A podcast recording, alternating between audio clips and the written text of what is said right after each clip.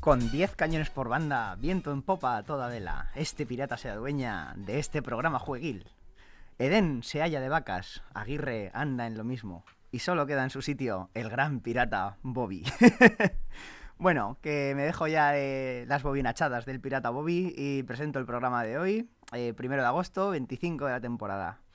Este mes la Asociación Jueganés se despide por vacaciones, es lo que tiene el mes de agosto. Y vuelve en septiembre, en su horario habitual de 10 de la mañana a 9 de la noche, en el sitio habitual. Y si no es en el sitio habitual del Rigoberta Menchú, que me corrija aquí mi lacayo eh, Adrián, que le habréis escuchado más veces por llamada y hoy por fin ha venido al programa en persona. Para en un día carne que y hueso. en persona no hay otro Adri al que saludar, así que solo estoy yo.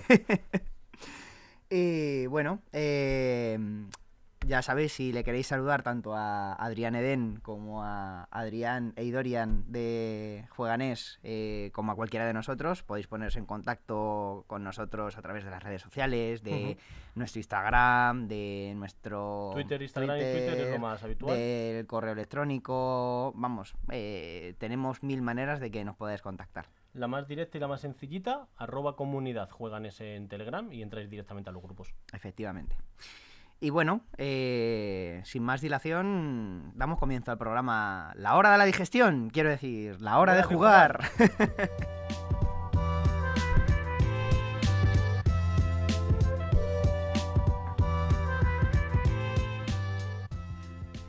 bueno, eh, este mes de agosto eh, las noticias también van un poquito más relajaditas, pero eh, yo creo que traigo un bombazo, la verdad, porque va a salir una nueva expansión del Star Realms, que es un juego que ya lleva sus mm, no sé cuantísimas expansiones, chorropotocientas, y esta pues es una más, que ya si de, por sí las cartas de las expansiones, cuando las ponías una encima de otra de todas las expansiones, pues te da hasta para llegar al sol, eh, con esta expansión ya te da pues para llegar al centro del universo, yo creo. Sí, por lo menos. Sí, sí, o sea, es una locura. Eh, Star Realms Rise of Empire es el nombre de esta expansión, creada por Robert Dougherty y Darwin Castle, que son pues prácticamente los creadores del Star Realm, ilustrada por Vito Yasualdi, está en Kickstarter, le quedan 10 días y ayer, la última vez que lo miré, tenían eh, recaudados unos 483.833 euros de la meta de 19.557. Medio millón de euros. Medio millón de euros. Y necesitaban prácticamente. 20.000. Y necesitaban 20.000. La cosa es que en las primeras 14 horas recaudaron 200.000. Qué locura. Sí, sí. O sea. Yo eh, juego mucho al increíble. Stan Realms, ¿Mm? pero no soy muy entendido. ¿Es la única expansión cooperativa? ¿Es la primera? ¿O ya había alguna de este rollo? Eh, de hecho, no creo que sea ni siquiera cooperativa esta expansión, porque esta expansión eh, consiste en que tienes como un enfrentamiento entre la Federación de Comercio ¿Vale? y el Imperio Estelar, que son la facción azul y la facción amarilla, para la gente que Vale, lo quiera así ver eh, más visualmente. Yo siempre era muy de azules. Es que los azules molan mucho, la verdad. Eh, son eh, la puta hostia. Y bueno, em, esta campaña son 12 escenarios. Dentro del Kickstarter, si te haces colaborador ahí, te regalan, bueno, te regalan, compras una decimotercera que es exclusiva del Kickstarter. Y tiene unas cosas muy locas. Por ejemplo, durante los 12-13 escenarios de campaña, puedes ir haci- hacer evolucionando eh, a tus A naves a través de usar unas pegatinitas que las pegas encima de la carta y cambias para siempre lo que es esa carta. Y esto, a su vez, tiene una solución que han visto los propios creadores del juego que han dicho, Claro, porque anda, cuando me has pasado el guion, yo he estado leyendo y he dicho, joder, Sí. entonces, claro, hasta llegar a esto que vas a explicar ahora, he pensado, esto es un legacy. ¿Sabes? Pones las pegatinas Sí. aquí y la carta siempre va a ser esa carta. efectivamente, ¿Sabes? O sea, como estos juegos que no se pueden rejugar entre comillas. eso es. Pero luego me he leído aquí en el guion el párrafo, pero tampoco lo he entendido mucho, así que explícame. Vale. Tienes la versión de la caja, vamos Sí. a decir, que trae ya voy diciendo todo lo que trae la caja del juego en sí, de esta campaña locura. Rise of Empires. Trae un tablero de juego de 56 por 28 centímetros, que está bastante bien. Eh, dos diales de puntuación a doble cara totalmente eh, pintados, con arte increíble. O sea, de hecho, por un lado llegan hasta 99 y por el otro lado hasta 199. Hostia. Trae el libro de reglas a color. 12 packs de escenario, como decía. Cada uno con, su- con una carta de escenario un poco más grande y todo lo necesario para jugar eh, cada escenario, efectivamente. Trae nueve hojas de pegatinas, que es esto, para poder hacer, digamos, este legacy, eh, para mejorar las cartas durante la campaña. 60 cartas totalmente nuevas, que son pertenecientes a tres nuevas facciones, llamadas el Reino, el Consorcio y los Carroñeros. El Reino es de un color así moradito, el Consorcio es un azul celeste clarito, y los Carroñeros, eh, siendo Lo sincero, jugaría, no me acuerdo. No me acuerdo del, del color, creo que es algo así como un naranjita, así pega rollo... un marrón chatarra, Sí, ¿no? eso, un- es como un Sí, óxido. un óxido, está Sí. chulo. Eh, también trae 11 cartas del Imperio Estelar que conforman un mazo de inicio, además de 8 Scouts y una Viper con nuevo diseño. Eh, lo mismo para la Federación de Comercio, 11 cartas que conforman un mazo de inicio, además de 8 Scouts y una Viper con nuevo diseño. 20 exploradoras con nuevo diseño, 4 mazos estándar de inicio, es decir, los de 8 Scouts y 2 Viper con nuevo diseño. Claro, porque estas exploradoras y lo que preciosas son las cartas iniciales, Claro. pero tú con esta vas a poder Las- meterlas en las originales y jugar, ¿no? Claro, las exploradoras eh, son las que cuestan dos monedas y te dan dos monedas es. y si las rompes dos de daño. Claro, las que están en el macito aparte que Eso puedes es. comprar. Vale. Las Scouts es que no me acordaba el nombre en español, por eso lo he dejado como Scouts. Perfecto. Eh, eh, scouteadoras, buscadoras o rastre- sí, rastreadoras puede ser. El caso, eh, como decía, los cuatro mazos estándar de inicio eh, con nuevo diseño. Cuatro sets de cartas de puntuación, que son cartas con, con numerología, bueno, con numerología, con números, que tú vas colocando las dos cartas eh, Sí, de cierta forma, horizontal y otra eso vertical es, y vas contando. o las dos verticales Sí, en sí. función de dónde esté el número para ir eh, llevando el conteo de, las vidas. Igual que, que los sets de diales de, de puntuación de doble cara que decía antes, pues igual, pero en cartas. Trae cartas adicionales de varios tipos, de otras, eh, vamos, ya sean, pues, por ejemplo, una nave Blob, una nave, una de Federación de Comercio, así random que ascienden al total de cartas a una cifra mayor a 200. O sea, tal como lo he entendido en el propio Kickstarter, la cosa es que con todo lo anterior más esto, las cartas ya citadas son mm, más de 200. Sí, no que haya 200 cartas nuevas, pero Eso ya, son- es. ya, ya hay No es que sean Vale. 200 cartas adicionales, sino 200 con todo lo que he dicho De hecho, en, en teoría, según por aquí, son 60 cartas totalmente nuevas. Las 240 La- son reediciones de arte y cosas así, ¿no? Puede ser, Vale. puede ser. Y bueno, otra cosa que incluye, que aunque sea un poco redundante, me parece importante, es la propia caja. Porque la propia caja está pensada para que organices todo esto, además de poder incluir lo que te permite rejugar eh, la campaña sin necesidad de usar las pegatinas, que se llama Kit de Rejugado Infinito. Vale. Y bueno, que en la caja vas a poder guardar todo con o sin fundas. O sea que está pensada para que te quepa absolutamente todo lo perteneciente a, este, a esta campaña, vamos a decir. Otro Star Realms igual no, pero todas estas cosas te caben. Vale. Y bueno, ¿qué es el kit de rejugado infinito? Sí, es un importante. kit de 180 cartas que trae absolutamente todo lo necesario para poder resetear y jugar la campaña de Rise of Empire las veces que quieras.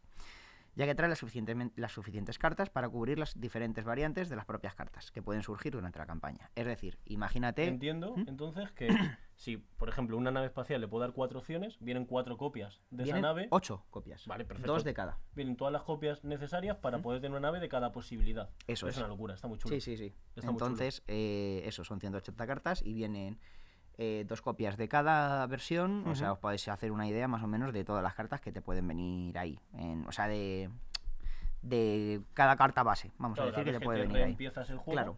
Quitas las que ya tienes con pegatina y pones la carta básica Sí, sin o pegatina. no, no tienes ni por qué poner la, la pegatina. Claro, Directamente es, empieza en buscas, blanco y luego ya tú cuando la cambias, buscas la carta, dejas la original sin pegar en el mazo del kit rejugado y te coges la carta que quieres usar como si le hubieras puesto la pegatina. Y así no destrozas, digamos, eh, el juego Claro, base sí, lo- lo, original. rejugar. Entre es. comillas, no lo destrozas, pero vamos, a mí desde mi punto de vista, al ponerle las pegatinas a, a las cartas, me da un poco de yuyu.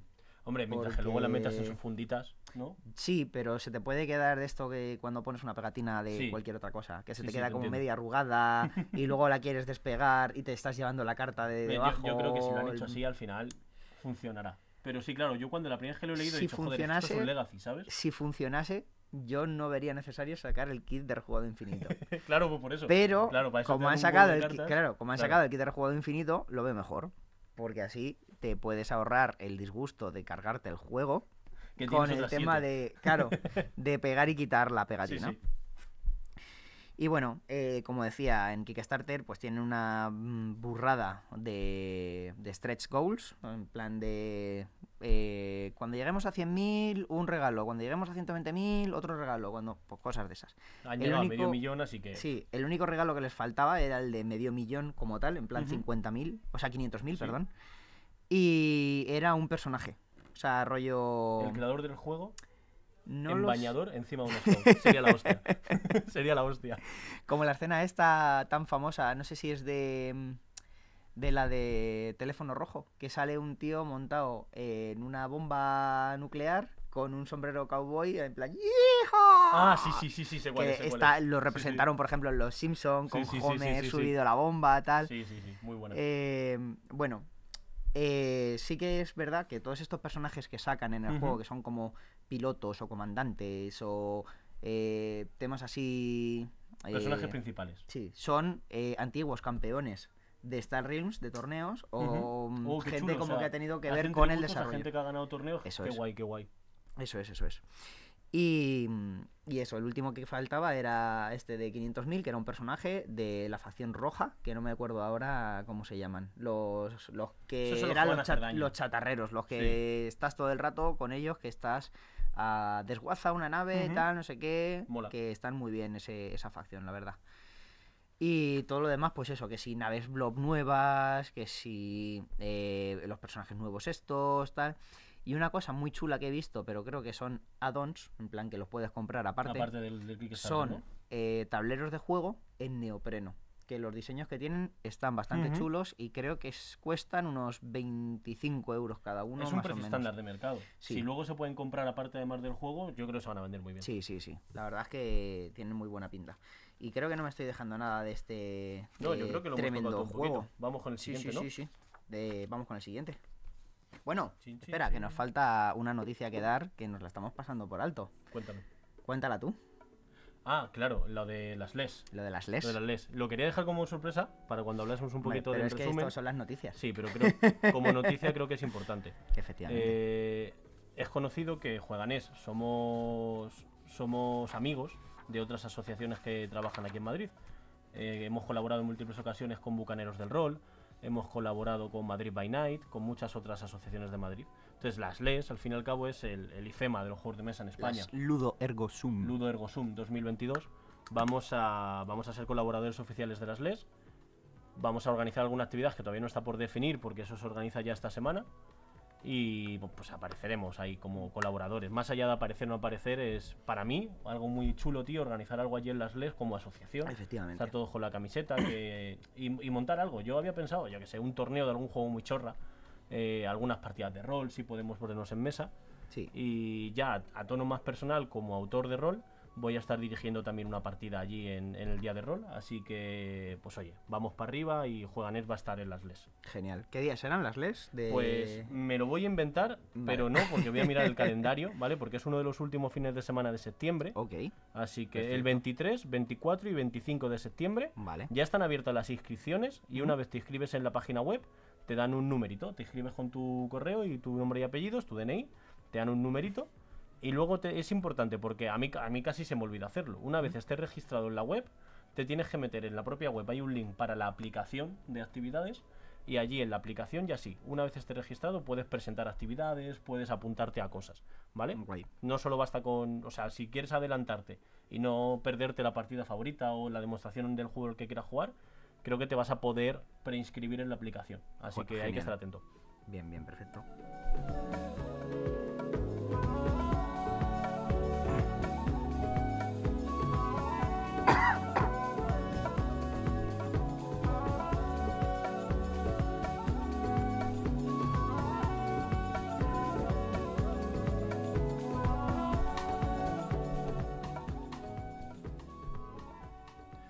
Volvemos de la sintonía después de hablar de LES, notición, para contaros una partita que nos echamos el otro día en casa de, de Aguirre, que ya le conocí, ha venido por aquí algunas veces. Sí, unas y cuantas. en el, en el Prime Day de Amazon, aparte de una silla gamer con LEDs a mitad de precio, Bien. me compré el, el Harry Potter Hogwarts Battles. Porque todos sabemos que una silla, si, bueno, cualquier cosa La- de la tenía si no tiene tío. luces, no es gaming. No es gaming si no tiene Si luces no tiene lucecitas. Encima la tenía destrozada una vez cada dos o tres días se me- el respaldo se me cae para atrás porque salta un tornillo. Uf. Entonces necesitaba una silla, ¿vale? Entonces Sí, a sí. mitad de precio me vino muy bien. Efectivamente. Pero también estaba muy rebajado el Harry Potter Hogwarts Battle. Normalmente son 50 euros, es de la editorial Asmodee. ¿Mm? Y su diseñador, voy a leer los nombres del papel, los voy a decir mal seguramente. Joe Van Bettering es el ilustrador. Joe Van Bettering y Forrest Prusan Creative, Kami Mandel y Andrew Wolf. Son los diseñadores estos Son los últimos.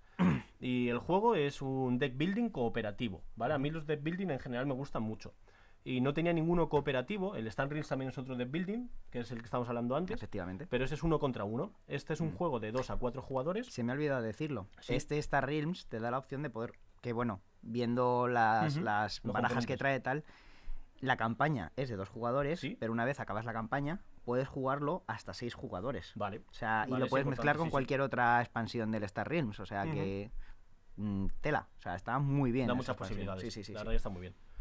Hablando de posibilidades, el, el Harry Potter Hogwarts Battles se presenta a modo de escenarios. Nosotros cuando abrimos la caja no teníamos muy claro qué eran los escenarios, Mm. pero en cuanto que abres el primero, ya te das cuenta. Cada escenario es una peli. No había que ser muy listo. No lo somos. Así que, así que no nos dimos cuenta.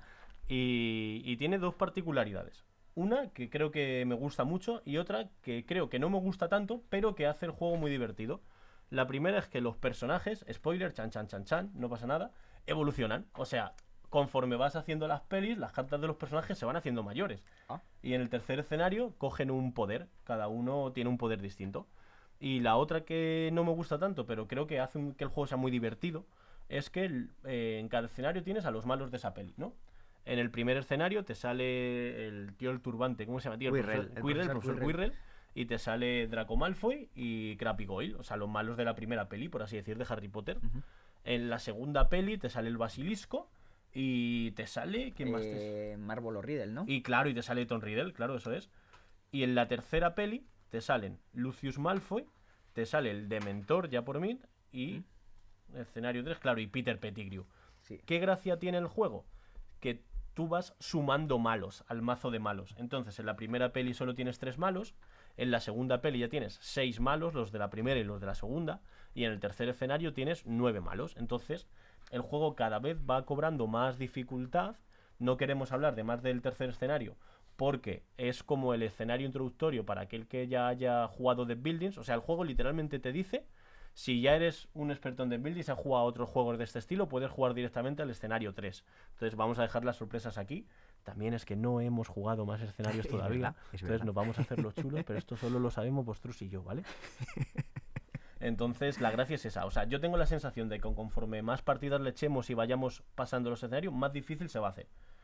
Cuéntame un poco tú que llegaste directamente al escenario 3. Sí. ¿Qué te, qué te pareció? Pues la verdad es que me sorprendió, la verdad. Me gustó bastante porque muchas veces, eh, no quiero yo aquí ser el, el más hater y tal. Peco mucho de eso muchas veces, pero eh, eh, muchas veces me pasa que con las cosas que llevan una marca, Los juegos rollo, franquicia, los ¿no? juegos Harry Potter, Sí. Plus, Señor de los Anillos, Plus, eh, Star Wars, Plus, es como juegas a ello y dices, "Pff, mm, si es que es el Monopoly, Claro. ¿sabes? Es el Monopoly. Si no fuera Star Wars, no sería un buen No juego. sé, no, no, me lo y, aún, jugaría. y aún así, Claro. solo lo he jugado porque es Star Wars y me estoy llevando la excepción de mi vida porque de Star Wars, mm, pues en realidad tiene bien Sí. poquito, ¿sabes? Yo, yo creo que esto no nos pasa eso, ¿no? no, no, es justo lo que quería decir, que con este no me ha pasado eso. Con este me ha pasado que he jugado un juego con temática de Harry Potter que ha sabido adaptar muy bien lo que es la temática de Harry Potter a un, un deck builder.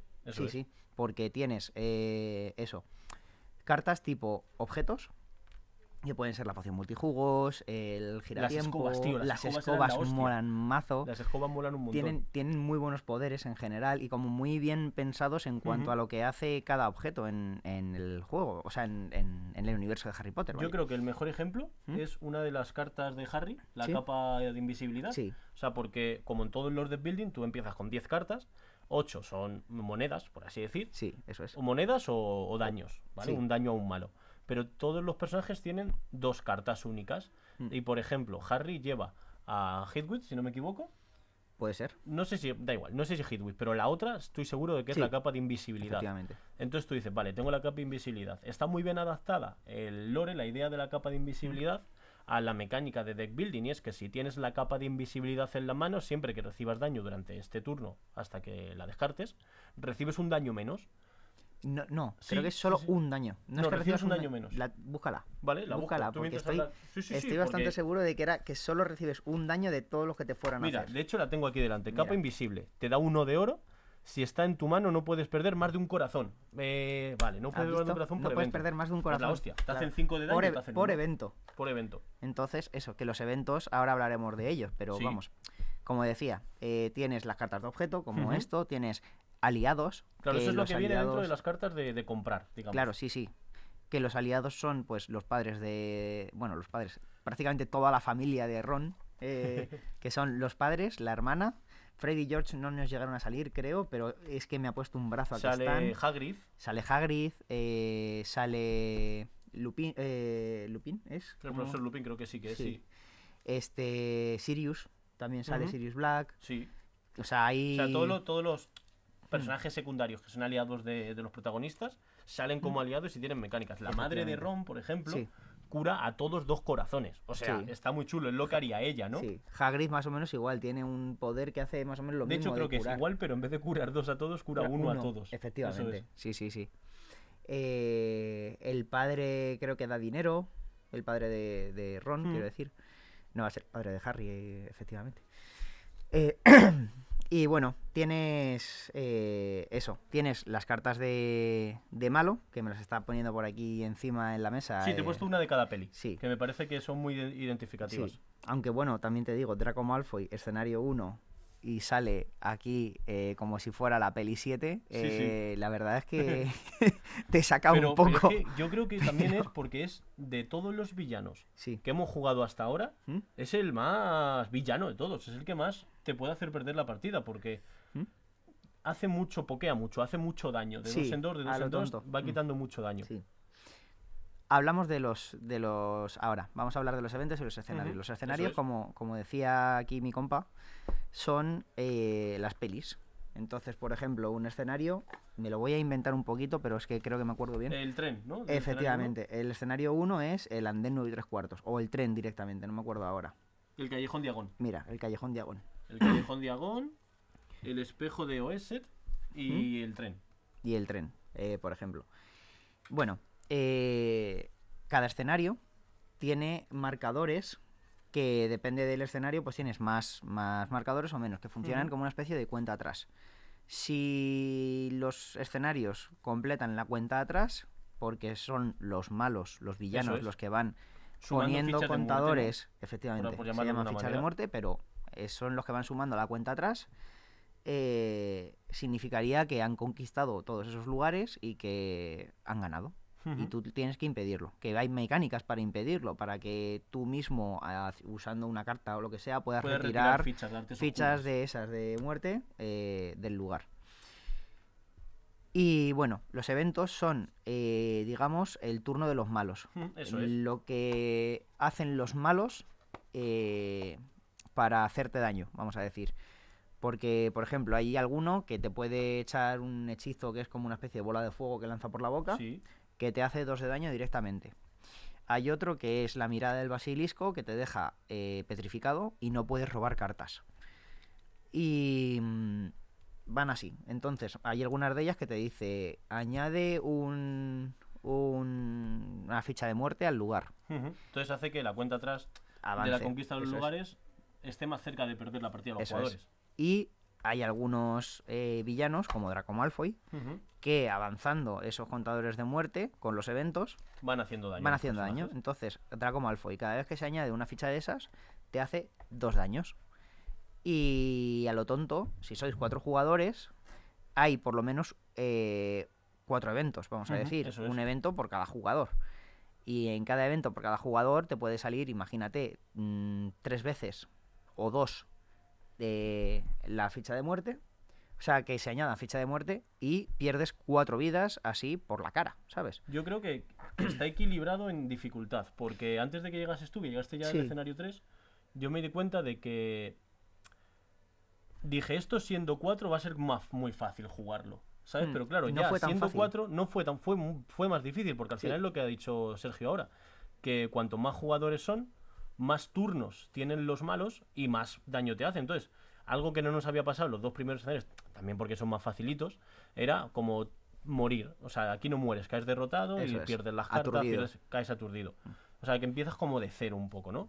Algo que nos pasó ya siendo cuatro es que nos aturdieron un montón de veces, porque a lo mejor yo era el cuarto jugador, Sergio era el primero, y cuando me llegaba el turno a mí me habían hecho un montón de daño y no habría tiempo a curarnos. Claro. Entonces creo que está equilibrado para que a más jugadores suba la dificultad, pero claro, Mm. también con más jugadores tienen más recursos, puedes curar más, puedes encerrarte más. Nos obligó a jugar bien, Sí, a, eh, que esto a es otra, serios. otra cosa que me gustó mucho del juego, que eh, está bastante claro, desde mi punto de vista, el rol que tiene cada personaje. Sí. O sea, tienes eh, que los personajes son Harry Potter, efectivamente, o sea, no, no hay otra, Ron Weasley, Hermione Granger y Neville Longbottom.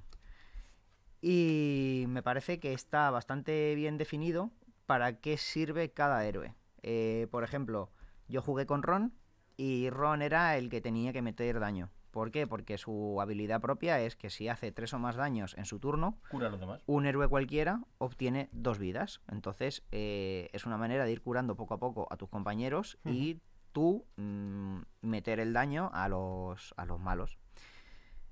¿De qué manera lo acabé jugando a Ron? Pues intentando ir aliados, porque los aliados muchas veces cuando lo jugabas te daban eh, daño, tal. De hecho, creo que tiene una, una carta propia Ron. No sé si es eh, su lechuza o mm, Eh, no, O el- la rana de el chocolate. sapo. No el... la rana de chocolate, creo que es. Ah, vale, sí, claro. No lo sé. Él está buscando ahí. Que lo que hace es que cada vez que juegas un aliado, haces un daño. Entonces, eh, tienes ahí el combo bastante, bastante fresco, la verdad. Es la escoba. La escoba. Ah, no, vale, si es un villano, te da una moneda. vale. La rana Ah, de chocolate. sí, sí, sí. la- no, no, son las grajeas de todos los sabores. Ah, vale. Por cada. Obtienes uno de daño por cada Una aliado moneda, jugado eso. este turno. Y una Entonces hiciste ahí la, Claro. el munching. Sí, sí. Eh, por ejemplo, Neville, que era el que jugó Adrián aquí, eh, la, habilidad, la habilidad que tiene es que la primera vez que cada héroe obtenga eh, un corazón en su turno, o sea, en el turno de Neville, ese héroe obtiene un corazón adicional. Es decir, que si él nos curaba con la madre de, de si curaba Ron, dos a todos, curaba tres a todos. tres a todos. Y algo que me gustó mucho, que porque a mí en general, en general, por mis gustos, no me gustan mucho los support. Me gusta Sí. como exprimir las mecánicas. De hecho, sin Sí. haberla jugado, Hermione me parece el, el personaje que más adapta a mi estilo de juego. Pero me gustó mucho Neville porque para activar sus efectos no necesitaba del deck building, me explico. En sus 10 cartas, las dos personales, las dos curaban. Entonces, con tener esas dos ya ibas curando mucho. Me pillé un par de ellas para potenciarlo, Sí. pero no eres dependiente de comprar cartas de curar para funcionar. Funcionas por ti mismo. De hecho, tú las cartas que tuviste fueron la poción multijugos, Eso es. a Cedric eh, Diggory es, no, no me acuerdo. No, eh, creo que era Hagrid y la madre de Ron. No, Eran y el, dos el profesor este Ah, sí, guaperas pero de claro, la ese era tercera... para... de la- claro, porque yo me hice la Sí. build de descartar cartas. Entonces, Hmm. siempre que se descartaban cartas, curaba, hacía daño, hacía cosas, robaba más cartas. Entonces intenté ciclar el mazo, robar muchas cartas Mm. para, para robar antes las cartas de curar. Que al final lo ciclaste, o sea, al final Sí, te sí, salió iba, ahí muy... iba muy bien, iba muy fluido. Sí, sí, muy fino todo, muy pim pam pim pam y, y nos curabas un montón, Sí, o sí. sea, eh, funcionó muy bien esa estrategia. Luego, Harry Potter, eh, la habilidad que tiene es que la primera vez que se retire un, Una ficha de artes una ficha de- oscuras. eso, del lugar, un héroe cua- cualquiera obtiene un daño para hacerlo a- al rival.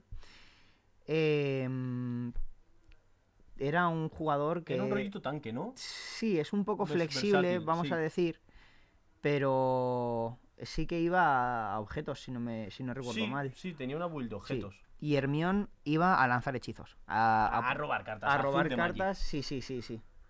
Porque si, si juega cuatro o más hechizos en, en su turno, un héroe cualquiera obtiene una moneda. Entonces, era de juego esto, robo dos cartas, juego esto, juego esto, robo otra carta, tal, no sé qué. Ya como juego de cuatro hechizos, eh, un héroe cualquiera obtiene una moneda, me lo pongo yo, eh, que es un poco eso como lo hacía Casta. Todos los Para poder comprar, poder ciclarse más y poder luego eh, ayudarnos más dándonos otras cosas. En plan, para que pudiéramos robar todo, para que tal. El o sea, juego te mm, obliga a, a colaborar. A Sí. decir, ¿quién necesita esta moneda? ¿Quién llega? ¿Quién no llega?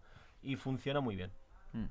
Es un, es, eh, un juego cooperativo muy bien pensado porque hay otros juegos, digamos, que se juegan así, rollo cooperativos, que cada personaje es como muy individual y Eso puedes es. ir a tu rollo y no tienes, no eres tan dependiente entre comillas, pero es que no es dependiente. Sí, si un jugador es por sí eh, mismo sí. tiene más poder que en este. En este, los jugadores por sí, Sí. mismos hacen muchas cosas, pero como cada turno de jugador hay un turno de los malos, Sí. te obliga a colaborar. Te obliga porque te mueres, te mueres y no Sí, te pasas el escenario.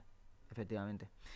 Y bueno, esas cosas la verdad es que me, me gustaron mucho. O sea, el hecho de que cada, cada personaje como que tiene muy definido el, el este. Hemos dicho ahora que Harry pues no tanto, pero Sí, pero hay varios Bueno, sí, y, que es- es- y como es de building se resete. Eso. Eso, es importante. Eh, hay varios de building que no lo hacen así, pero este sí. Las cartas se resetean entre escenarios. Entonces, cada escenario puede Ah, plantear una, una estrategia Qué guay. distinta. ¿Vale? Eh, al final, si te das cuenta de que algo no te está funcionando, vas a otra cosa. Casta Claro. tardó tres partidas en darse cuenta que lo que tenía que hacer con el mío era ciclar mucho, muchísimo el mazo, muchos hechizos, robar muchas cartas para activar. Mm. ¿Qué pasa? Que en el escenario 2 no lo hizo ¿Mm? porque el escenario 2 introduce al basilisco. Y el basilisco te dice que no puedes robar cartas adicionales. Entonces es en ese momento tienes que cambiar la estrategia totalmente. claro, efectivamente.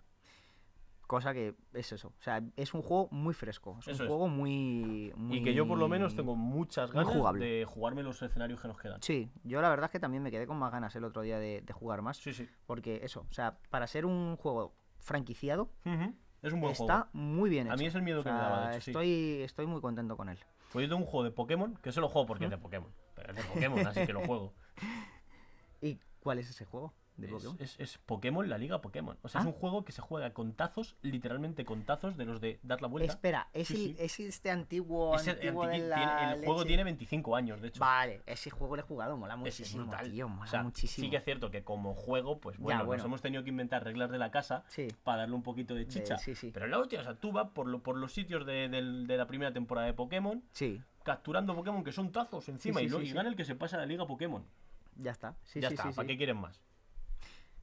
Brutal. Bueno, vamos a pasar a- al juego que les interesa aquí a todo el mundo en verano, que es el filler, vaya, eh, la hora de la digestión, como decía al principio del programa. Histórico. Filler histórico. Eh, es La Brisca, La brisca. juego de 2 a 4 jugadores que puede durar, pues que puede ser 10 minutos cada partida, como mucho. Sí. Y, Mi abuela me eh, ganaba antes. Sí, hombre, y los míos, a mí también. Y que edades para jugar, pues de 5 años para adelante. Yo aprendí a jugar a este juego así más o menos jovencito, jovencito. Diseñadores, como es un juego así tan antiguo y tan nuestro, he puesto que el diseñador es España. España. el ilustrador, ¿quién no tiene en su casa una baraja de Heraclio Fournier? ¿Quién no la tiene? Pues Heraclio Fournier. Sea, ahí lo tenemos, ilustrador. Editorial, no juegue a su juego. efectivamente. Editorial Heraclio Fournier, porque es la editorial de esas propias cartas. O cualquier chino donde te compres una barajita. Efectivamente. Precio, costo de una baraja española. Eh, Aproximadamente 3 euros, como mucho. Vamos a decir Por 5 ejemplo. por un, no un billete de metro, ¿cuánto cuesta? Sí, aquí se cerramos hablando de dinero. ¿Cuánto cuesta un café? ¿Cuánto cuesta un café? Viajar en metro. Y bueno, pues he venido a hablar de este juego tan histórico, tan patrio, tan nuestro, porque no deja de ser un filler, está dentro de la temática de la hora de la digestión. Y bueno, ahora que la chavalada pues se ha ido de vacaciones y vais a ver a la familia, vais a ver a, a vuestros abuelos, a vuestros familiares más ancianos, tal, pues estaría bien, por ejemplo, proponerles jugar a algún juego en el que, vamos, que ellos ya sabían jugar cuando ellos eran la chavalada, ¿sabéis? Entonces así podéis hacer la digestión jugando con ellos y, y les dais un poquito de, cariño a, vuestros mayores. Y bueno, eh, es muy sencillo de jugar. Como digo, de 2 a 4 jugadores. Normalmente si, hay, si juegan 4 jugadores, se juega por parejas. ¿Cómo se elige la distribución del juego? Pues cada jugador toma una carta de la baraja y la enseña. Los dos jugadores que tengan las dos cartas mayores juegan contra los que tengan las dos cartas menores. reparte el jugador que sacó la carta más alta y elige sitio, sentándose frente a él su compañero y a su derecha el jugador que sacó la carta mayor. O sea, de los dos De menores, de los dos con las cartas menores, a la derecha se sienta el que tuvo la carta mayor. O sea, eh, vamos a decir el tercero, Sí, por es. orden. Y el jugador que da las cartas, que es el, el que sacó la carta más alta, eh, las baraja y las ofrece para cortar al jugador de su izquierda, que sería en este caso el jugador que sacó la carta más baja.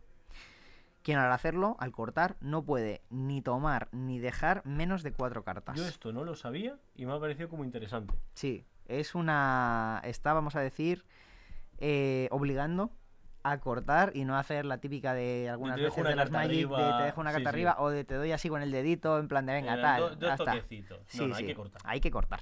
O sea, estás obligado. Y después se reparten tres cartas a cada jugador, de una en una, en sentido contrario a las agujas del reloj. Descubriendo la carta siguiente, la- es decir, al repartir, vamos a decir que estamos jugando cuatro personas. Pues al repartir 12 cartas, la décimo tercera se coloca boca arriba, que es la que señala el palo de triunfo. Ujú. Para los chavalitos jóvenes que nos escucháis, el palo de triunfo es el palo de la baraja que manda. Todos sabemos, bueno, todos. En caso de empate, gana ese palo. Eso es. Eh, no, en caso de empate no. ¿No? Ese palo gana. O sea, si, todos tú- echamos un 12 y yo echo un 2 de ese palo, gano también. Eso es. ¿Vale? Ese palo es el, el que manda. Está por encima de todos los Vale. demás. Eh, todos, bueno, todos, como decía. Eh, copas, oros, espadas y bastos. Los cuatro palos de la baraja española. Eh, imaginamos que salen bastos. Y el primer jugador, eh, la primer- el primer turno, ya vamos así tal, ya que lo hemos explicado. El primer turno juega espadas. Cada uno echa una carta, ¿no? Cada uno echa una carta. El primer jugador, por ejemplo, juega el 6 de espadas. El siguiente jugador, si quieres mm, ganarle, tiene que jugar algo de espadas que sea mayor al 6 de espadas. Eh, y pintan bastos, hemos dicho. Pues, mm, por ejemplo, juega el 7 de espadas, el siguiente jugador.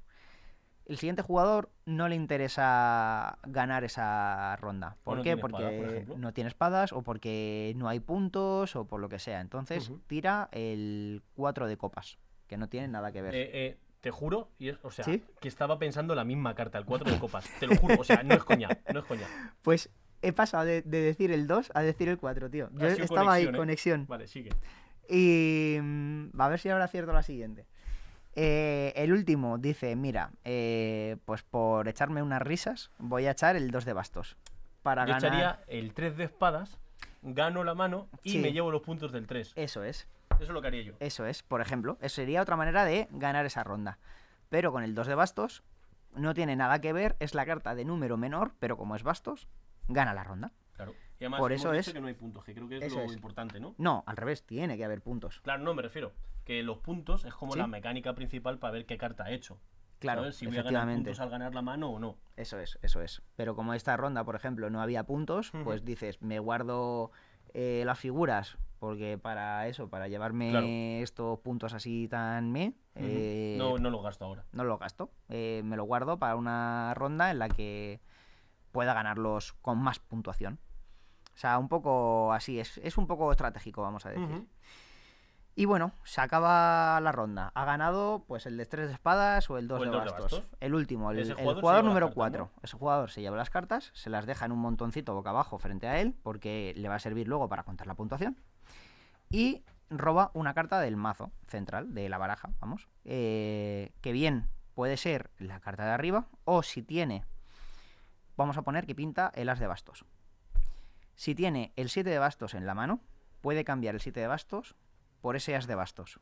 O si fuera el 3, el rey, el caballo o la sota, podría cambiarlo por ese 7 de bastos. Siempre que sean cartas mayores que el 7, ¿no? Siempre que sean cartas mayores que el 7. Siendo Sí. el as la más alta El 3 la segunda, y el vale, rey, y- el caballo y la sota, Vale, en ese orden. perfecto. Ahora después decimos las puntuaciones.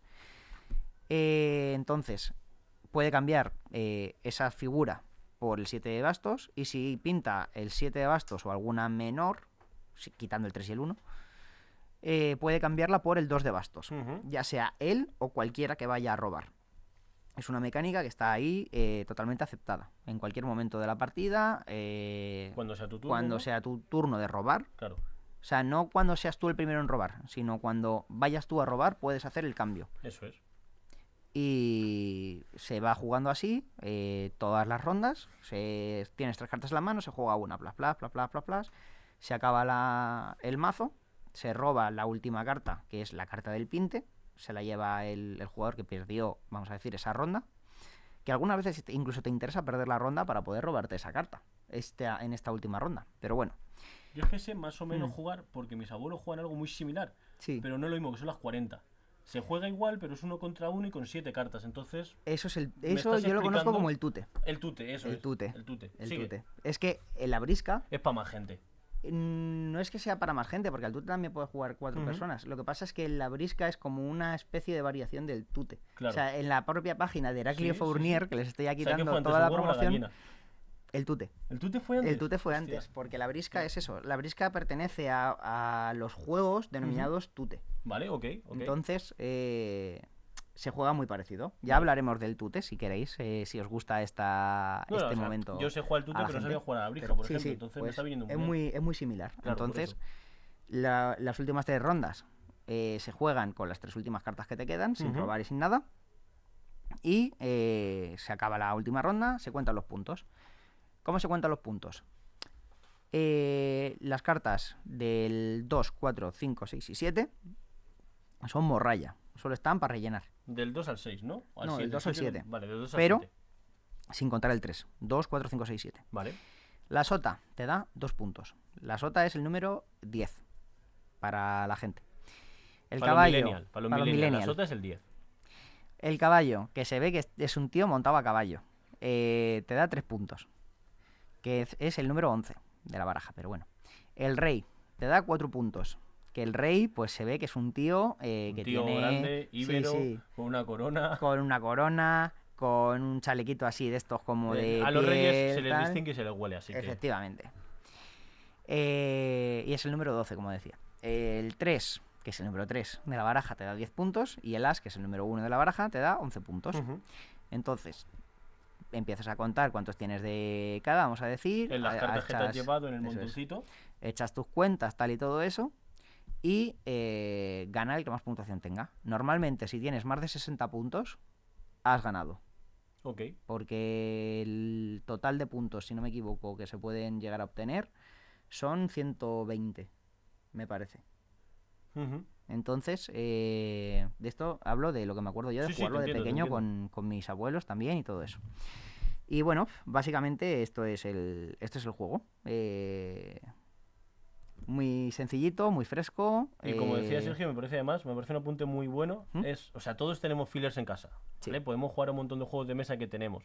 Pero vamos a dejar fuera a los mayores. Si estamos en la piscina con tus abuelos, guárdate eh, El Catán virus, o el guárdate el virus, virus y échate una brija con tu abuelo o con tu abuela. Eso a lo es. mejor, que lo vais a disfrutar todos. eso es. Efectivamente.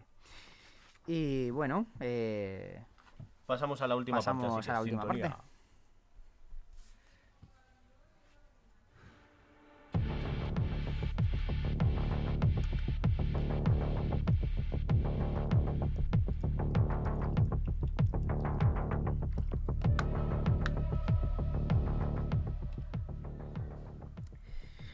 Pues bueno, Adrián, cuéntame, después de este julio tan entretenido que hemos tenido en hostia. Jueganés, con los Summer Camp, los Sí, campamentos sí, sí. de verano. La, la idea era un poco que normalmente nos reunimos en el Rigoberta Menchu, pero Rigoberta Menchu, por temas de obras y por temas simplemente por de gestión, cierra todo el verano, cierra julio, agosto y septiembre, los tres meses. Hasta octubre no podremos volver al Rigoberta. Entonces nos hemos estado un poco, pues eso, de Summer Camp, tanto la gente que ha venido a jugar como nosotros mismos desde organización, hemos estado pues, montando tiendas de campaña donde nos ha ido dejando el ayuntamiento, Es básicamente. verdad, es verdad. El, el primer sábado de julio eh, pudimos te- obtener un espacio en el Centro de Jóvenes de la Fortuna, Mm. que estaba muy bien, pero las cosas como son, la mayoría nos pillaba un poquito más lejos que el Centro Leganés. Y a partir de ahí nos pudimos mover al José Saramago, que a mí la verdad es un centro cívico que me he enamorado mucho de él. Mola mucho. Volveremos al Rigoberto cuando podamos, pero mientras que estemos en el Saramago es un centro cívico precioso, hay aire acondicionado, se está El- muy a gusto. El Museo Coconut, para la gente que viera eh, Museo Coconut en Antena 3. Cuando... Salía, claro, sí, sí. Es que era, es el edificio. O sea, el Hostia. edificio que era el, el Museo Coconut, los planos que Es salían así, es el Saramago. Vale, vale, vale. O sea, Y, Así de bonito y todo. un poco de resumen, ya a lo mejor sin centrarnos ahora destacaré alguna partida de rol, destacaré un juego de mesa, Mm. pero creo muy importante destacar a, a los socios, ¿vale? Al- yo pertenezco al grupo motor de la asociación, nos hemos esforzado mucho para sacar cartelería, porque claro, eh, julio ha sido el primer mes desde después del COVID que hemos podido poner cartelería abierta, que hemos podido hacer eventos abiertos, que venga cualquiera que no nos conociese a jugar y a probarnos por primera vez. ¿Mm? Y ha sido un éxito. O sea, ha sido un mes en el que hasta ahora íbamos siendo cada vez menos jugando en realidad, porque al final la vida es la vida y entre que uno tiene hijos o que tiene dos trabajos, es difícil sacar un ratito para, para el hobby. Pero es un mes muy ilusionador. Es Mm. un mes en el que hemos conocido mucha gente nueva. O sea, no exagero si digo que al menos de 15 a 20 personas nuevas se han pasado por la asociación. Ole, ole. Y como siempre digo, la asociación es un espacio abierto. Quien quiera y pueda hacerse socio son 20 euros cada 6 meses. Pero quien no pueda está invitado a jugar a nuestras partidas, invitado o invitada. Al final, cada uno, esto es un espacio donde somos frikis, vamos a hacer ocio alternativo y ocio lúdico y vamos a estimular nuestra creatividad. Entonces, cualquiera está invitado a venir. Hemos tenido muchas incorporaciones, no solo adultas, han venido, han venido chavalada, ha venido adolescencia. Eh, ha habido varias partidas de rol. Un, un saludo a Ricardo, que Un yo saludo sé que, Ricardo, fue, sí, sí. que fue, creo que fue este último sábado o el anterior. Ah, hace dos. No me acuerdo. estuve, hace dos. yo, estuve yo hablando Sí, con él todo es verdad, hace dos. Del un blog saludito. Luz de Luna, si no me equivoco, espero no decirlo mal, Ricardo, te pido perdón. Tiene un blog, ¿vale? Anda. En el que eh, si no es Luz de Luna, luego no, si no lo encontráis, nos escribís por Instagram y os lo digo bien, ¿vale? Me parece bien. Y si no, ahora cuando os hablo un poco, lo busco en el WhatsApp, que lo tengo por ahí. Es un blog Sí. en el que habla de HeroQuest, de HeroQuest. Y él hace Anda. escenarios alternativos, Sí. ¿vale? Para HeroQuest y te da historias, te da trama para que juegues esos escenarios. Entonces, eh, bueno. este- esto se me está ocurriendo así ahora, pues yo soy tengo TDAH, improviso más de lo que pienso. ¿Mm?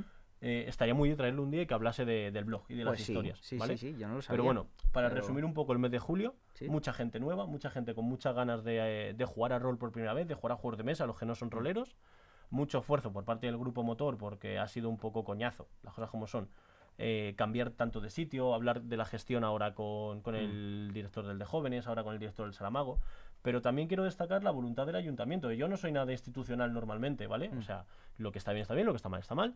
Pero creo que hay una voluntad de que Jueganés tenga espacios, de que Jueganés Mm. eh, tenga sedes y se ha notado por parte tanto como Mm. de, de jóvenes como del ayuntamiento. Entonces, desde aquí también agradezco esa participación activa por parte de las entidades. Nos Me han dado espacios y estoy muy contento en esa parte.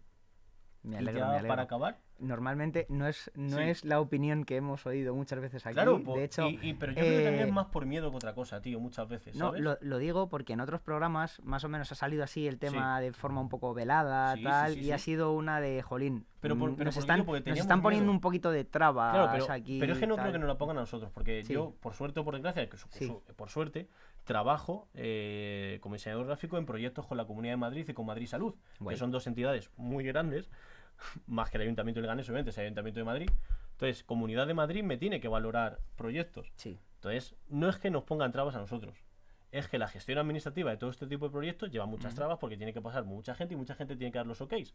Entonces, a mí sí me ha quedado más claro que ya no es eh, dificultades para con nosotros, sino que será simplemente por la gestión del ayuntamiento. Tiene que pasar por diferentes puntos y hay diferentes personas que llevan diferentes cosas. Entonces, dentro de todo ese batiburrillo de aprobaciones, de tener que mandar un cartel a tres personas distintas para que lo valide todo el mundo, cosa que entiendo desde mi punto de vista laboral, creo que hay una voluntad de parte de jóvenes y de parte del ayuntamiento porque Juanes siga, siga creando ocio lúdico. ¿vale? Y además porque también creo que somos una asociación que nos comprometemos con, con la vecindad. Hemos estado montando carpas en las fiestas de Leganés, hemos estado montando carpas de juegos de mesa eh, en Navidades en la Plaza Mayor. Entonces no solo pensamos en los socios y en jugar nosotros cosas, sino en hacer más visible los friki, que creo que durante mucho tiempo hemos estado muy estigmatizados Mm. y que más a día de hoy se está viendo muy pop y muy, muy generalizado, entonces creo que, Mm. que tenemos esa vocación de que Leganés sea friki, más aún. sí. Sí, sí, totalmente de acuerdo. Y bueno, eh, cuéntanos un poco cómo ha sido lo que es Sí, la el progresión. No, yo, yo ya te Ah, iba a preguntar un poco anual. la progresión Sí. del, del año. Si nos Pues, quieres hablar más del mes. El adelante. año, eh, sí, acabo hablando del mes, además no voy a tardar mucho porque ya estamos medio acabando, entonces hoy hago un resumen rapidito. El año empieza volviendo del COVID, volviendo del COVID con miedo, volviendo del COVID con, con reuniones de gente, eh, todos con miedo de nos vamos a volver a juntar 30 personas, ¿qué va a pasar? Todos con mascarilla. Y no nos juntamos muchos, nos juntamos una media de 10-12 personas. Los sábados por la mañana viene menos gente, los sábados por la tarde viene más, pero vamos arrancando. Volvemos a vernos, volvemos a reencontrarnos y, y a echarnos de menos, porque yo he echado de menos a mucha gente de verla en presencial. Hmm. No solo jugar con ellos a, a rol a través de ordenador, ¿sabes? Entonces el año empieza con miedo. Se van sucediendo los meses y cada vez mejor también, obviamente, se va relajando mucho el tema COVID, entre comillas, en cuanto a números de mortalidad, en número de contagios. Se empieza ya a dejar de restringir los espacios a solo con mascarilla y ya es decisión de cada uno si se la pone o no. Eso hace también que la gente esté más tranquila, más relajada y todo fluya más. Viene más gente. Y con esto, más o menos, este es el transcurso normal. Se hacen multitud de partidas, se empieza a hacer grupo, empieza a llegar gente nueva. Con esto llegamos a julio. Julio es el primer mes de este año 2022 que el ayuntamiento de jóvenes, etcétera, nos da ok a hacer jornadas de puertas abiertas, a hacer cartelería, a hacer publicidad y a que cualquiera pueda venir a nuestras jornadas. Eso ha sido la hostia. Ha sido la hostia porque ha venido entre 15 y 20 personas nuevas de todas las edades a conocer Juanes y a jugar con nosotros. Entonces ha sido un mes muy bonito. Ha llegado también, eh, destacar también y agradecer a una tiendita que tenemos aquí cerca de, de Leganés Radio, Mm. LGN Radio, que es el señor Miyagi, Sí. que es una tienda friki en Leganés que tenemos en, en Plaza Fuente Honda, en la calle entre Plaza Fuente Honda y el de jóvenes y Plaza España. Sí. Hay una tiendita nueva que se llama el señor Miyagi Friki. Mm. Y yo no pude estar y no los pude conocer, pero sé de buena tinta que estuvieron uno de los sábados por la tarde jugando. Entonces eh, nos han dejado poner el cartel de los eventos en la tienda. Entonces un Mm. centro friki, como es, como es una tienda de cosas frikis, que pongan nuestro evento también nos da visibilidad. Ha llegado gente por Twitter, el ayuntamiento nos retuitea. Eh, algo que nos ha traído un montón de gente y que yo desconocía es una página web que no sé quién la llevará y le doy las gracias desde aquí, para ti. es ocioleganés.com o algo así. Anda. Hay una web que se llama Ocio Leganés que subieron el cartel de los eventos y ha llegado a muchísima gente. Qué guay. Cerramos julio yéndonos de vacaciones hasta todo agosto. No va a haber, no va a haber un centro físico, pero sí que están los grupos de, de Telegram donde organizamos partidas. Jugaremos en nuestra casa o en la piscina, pero grupo hay. O sea, si, si te interesa venir en agosto a jugar y conocernos, a través de arroba comunidad jueganés, Mm. puedes entrar en los grupos y solo que hasta septiembre no tendremos otra vez un espacio abierto. Mm. Pero ¿Qué eso, sería el, el Museo Coconut? ¿O El Museo Coconut, sí, a priori. El las- Santiago Amón, vaya. El, el prim- no, el Saramago. El Saramago. El perdón, Saramago. eso. El primero que abre, el primer centro cívico que abre, por lo que nos ha dicho su administrador, eh, son ellos, son el Saramago, que abre a partir del 15 de septiembre. O sea, es probable que antes de la segunda quincena de septiembre no tengamos un espacio todavía físico. Pero bueno, lo- como yo creo que va a ser, porque no hay eh, confirmación todavía, las dos últimas semanas de septiembre vamos a estar en el Saramago y lo normal es que en octubre volvamos al Rigoberta Menchu, Mm. ¿vale? Pero eso, o sea, cierro un poco con ese mensaje, casi un mes de la hostia, que ha venido un montón de gente a conocernos y quiero destacar dos actividades. Una de ellas es eh, las partidas de Héctor. Héctor se ha, eh, Maese Chelis en Twitter, se ha involucrado mucho con la sección, ya lo estaba haciendo, pero ha, ha hecho muchas partidas de rol abiertas, ha enganchado a, a hijas, ha enganchado a niñas, a chavalada adolescente y las ha hecho amar el rol. Y Qué una guay. niña de 7 años jugando a rol diciendo me quiero hacer un personaje nuevo, que haga magia. O sea, eso Qué fue guay. espectacular. Qué guay. Eh, y también ha participado mucho. Y quiero destacar también un juego en concreto. Esto ya, Mm. un juego, el Happy Salmon. ¿Tú sabes lo que es el Happy Salmon? No. Es un juego que desde dentro dices qué coño está pasando, pero es que desde fuera dices qué coño están haciendo. ¿Vale? Es- Esa es un poco la, la referencia del Happy Salmon. Tienes Bien, unas cuantas cartas que te dicen choca los cinco, choca el puño, hace el salmón, que hacer el salmón es como hacer la ola con la mano chocándote con alguien, sería hacer así y darte golpe, es hacer el salmón. Cam- eh, cambio de río es girar los brazos y el, que, y el que está enfrente tuyo, si está girando los brazos, te cambias el sitio con él. Hay que jugar alrededor de una mesa, haciendo el chorra y, y todo el rato moviéndote. Las partidas duran aproximadamente un minuto y medio, que yo eché dos partidas y me tuve que sentar. O sea, cansa, pero es divertido la hostia. Si queréis ver lo que es el Happy Salmon, lo ponéis en YouTube y, y desde fuera, de verdad, desde fuera dices, ¿qué narices hacen? O sea, parecen todos locos, parecen becerros saltando de un lado para otro. Brutal. Pero desde dentro es divertidísimo. Es divertidísimo. Brutal. Y Bueno, luego yo, yo, yo hice una partida de One Piece de- con el sistema de Sia Punk, Sí, sí, sí. sí. que fue muy divertida. La verdad que estuvo muy bien. Este mes de julio cierra... Me quedé con ganas de jugarla, pero bueno. Claro, habrá porque otra lo, único que no he dicho, ya para acabar, es que eh, este último día de julio hicimos un evento temático que era de piratas. Entonces el Happy Salmon vino a raíz de eso. Al final los salmones están en el mar, en el mar hay piratas, te lo compro. También Bien. jugamos al Catán. El Catán es una isla, los piratas van a la isla, te lo Ya compro. está. Jugamos al Catán. Pero también yo hice eso, un- eh, dirigí una partida de Sea Punk escrita por mí, inspirada en One Piece, porque Sea Punk es un juego que se inspira en muchas obras de piratería, pero creo que una de las más basadas es One Piece, obviamente. Ellos, ellos lo admiten en todo momento. Sí, Esto es inspirado en One Piece para jugar historias de este tipo. bien. Entonces eh, fue una partida brutal. El Saramago tiene unas pantallas y unos proyectores que me permitieron poner las imágenes de todos los personajes, Bien. de los barcos y de los sitios. Y en el día temático de piratas me hice una foto con Héctor que se trajo un sombrerito de pirata. Entonces fue Bien. un día muy divertido. Lo último decir que en este día de piratas tenemos que agradecer encarecidamente a una editorial de rol que se llama No Solo Rol, Bien. porque nos ha cedido a la, a la, a la asociación Sí, dos manuales de juego de un juego de, de mar, bien. que es Séptimo Mar. Hicimos una partida de Séptimo Mar por la mañana y los dos manuales que nos han cedido tienen un valor de casi 100 euros, para que te hagas Ostras. una idea. ¿Cada uno o en total? eh, uno 50 y otro 35. Ah, bien. Entonces Sí, bueno, 85 euros de 85, manuales. Pero es, es, es. Es, es mucha pasta, eh, cedidos por No Solo Roll, a la ludoteca de la asociación. Y dar las gracias a No Solo Roll desde aquí por, por Mm. confiar siempre a las asociaciones y por donar material para que todo esto crezca. Yo por mi parte, nada, os invito a que os unáis a las comunidades de, de Telegram, a que nos sigáis en Instagram y en Twitter. Si no podéis venir en agosto, que hay mucha gente de vacaciones y se va por ahí, en la segunda semana de septiembre nos volvemos a ver en presencial. Y bueno, eh, perfecto todo. Maravilloso.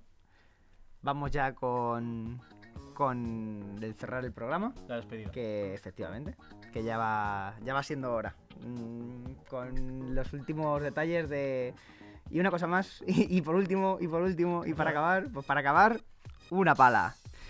Eh, nos vemos, eh, nos podéis escuchar en directo como nos habréis escuchado ahora eh, desde LGN Medios y desde YouTube, me parece, ¿verdad? Efectivamente. O en formato podcast desde Spotify, LGN Medios, Hora de Jugar, o desde la lista de reproducción Hora de Jugar, hecha por Sergio Samoreno, es decir, el pirata Bobby, un servidor.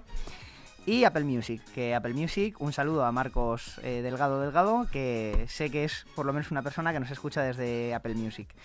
Métodos de contacto, Telegram, arroba comunidad jueganés, Twitter, arroba jueganés, Instagram, arroba jueganés. Y luego también tenemos el Instagram propio de Hora de Jugar, Eso en es. el que veréis las fotillos de todo esto. hora de, solo la, Sí, la letra E. D, Hora, jugar. hora DJ Ugar. Eso es, hora DJ Ugar.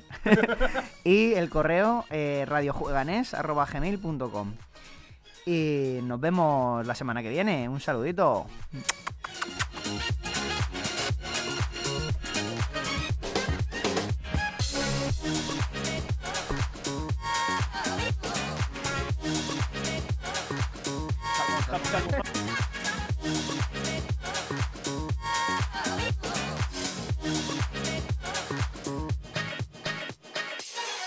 Grupo EM Inmobiliaria te presenta tu nuevo hogar. Residencial Casarrubuelos es tu sueño hecho realidad. Una promoción de 7 viviendas unifamiliares de 3 y 4 dormitorios con diferentes diseños exclusivos de 160 metros construidos a medida. Amplios chales de obra nueva con 3 baños y garaje propio en una tranquila zona residencial. Llama ya e infórmate sin compromiso en el 91 689 6234 o consulta esta autopromoción en la web grupoeminmobiliaria.com.